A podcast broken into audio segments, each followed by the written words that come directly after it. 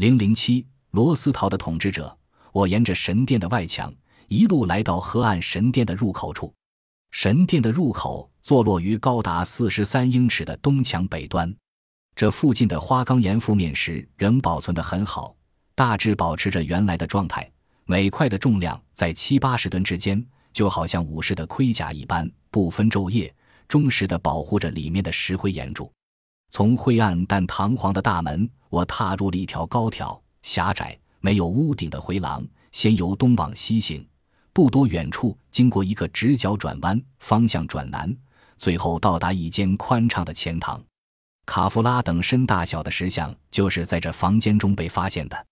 以闪绿石雕成的卡夫拉石像，显然在某种宗教仪式下，头下脚上帝被埋藏在房间内极深的穴洞中。前堂中唯一的装饰，便是墙壁上以花岗岩石板拼成的图案。整个建筑中到处是这种拼图一般的图案，图案本身极为复杂。石板在与其他石板相接之处，还削成各种角度，互相拼凑，构成了与印加帝国中一些怪异而巨大的建筑物中非常相似的图案。特别值得一提的是，有很多石板在角落与收尾的地方。与其他石板结合得非常紧密，值得注意。从前堂，我经过一条风格优雅的西向回廊，来到一个宽敞的 T 形大厅。站在 T 字的顶端往西看去，石柱林立，每根的高度都近十五英尺，长宽则均为四十一英寸。石柱所支撑的花岗岩横梁，也正好呈四十一英寸长宽的正方形状。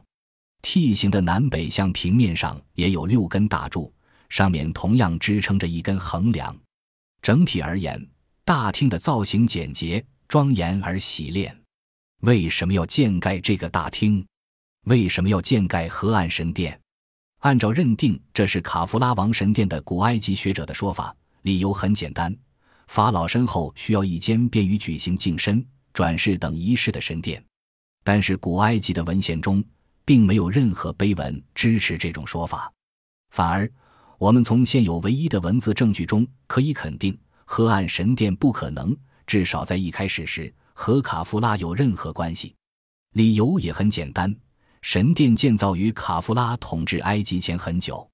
这里所指的唯一文字证据就是库存表石碑，请参照本书第三十五章。根据这份碑文，不论大师身人面像或大金字塔。都是在更古早的年代便已完成。